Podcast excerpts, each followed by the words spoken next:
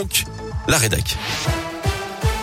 Et c'est avec Colin Cotte. Bonjour Colin. Bonjour Guillaume, bonjour à tous. À la une de l'actualité, dernier débat, dernier meeting de campagne pour les 12 candidats à la présidentielle. Le premier tour, c'est dimanche. Radio Scoop vous emmène à la rencontre des électeurs. Et ce matin, c'est au tour de Liliane Daligan, professeure émérite de médecine légale, psychiatre et expert de justice. Elle est depuis 1986 la présidente de Vifil SOS Femmes, une association d'accueil et d'hébergement de femmes avec enfants victimes de violences dans la région.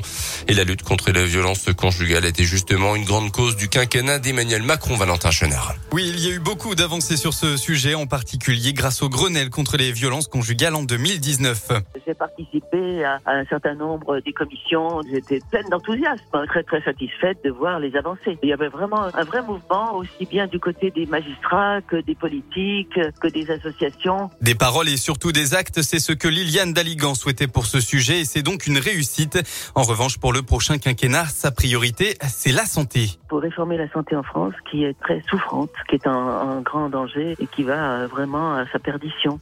L'hôpital est en crise, les soignants sont malheureux, euh, c'est plus possible. Si elle dénonce un gros manque de pertinence dans les débats depuis plusieurs années, voter, elle l'a toujours fait et elle ne dérogera pas à la règle cette année. Je vais voter pour le plus intelligent.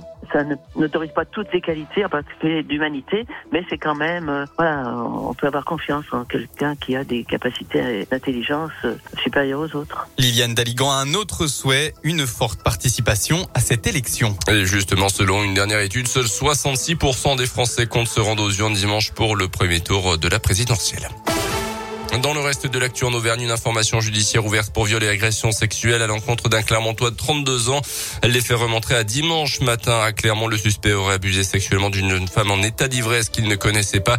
Il l'aurait rencontré quelques instants auparavant d'après la montagne dans la rue avec un ami qui lui la connaissait et lui aurait proposé de la ramener chez elle. Or, au lieu de prendre la direction de son domicile, c'est chez lui qu'il l'aurait entraîné. Le trentenaire qui s'est présenté lui-même au commissariat de la ville dimanche en fin de journée aurait reconnu les faits. Il a été déféré hier devant le parquet. Un ado de 16 ans convoqué devant le juge des enfants après avoir semé le trouble au centre de l'enfance et de la famille à Chamalières ce week-end. Tout a commencé par une rixe entre le jeune garçon et une autre pensionnaire du foyer. Euh, le premier soupçonné d'avoir menacé la seconde avec un couteau de cuisine et d'avoir commis des dégradations. Il a été interpellé par la police, laissé libre à l'issue de sa garde à vue. Il a été relogé dans un hôtel. Mais lundi, les policiers sont de nouveau intervenus après de nouvelles menaces supposées de sa part auprès de jeunes du foyer.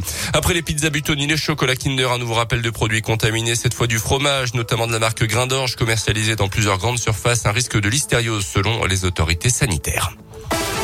On termine avec le cyclisme. Première victoire de la saison pour Julien Alaphilippe hier. Le cycliste auvergnat, double champion du monde, a remporté le sprint de la deuxième étape du Tour du Pays Basque.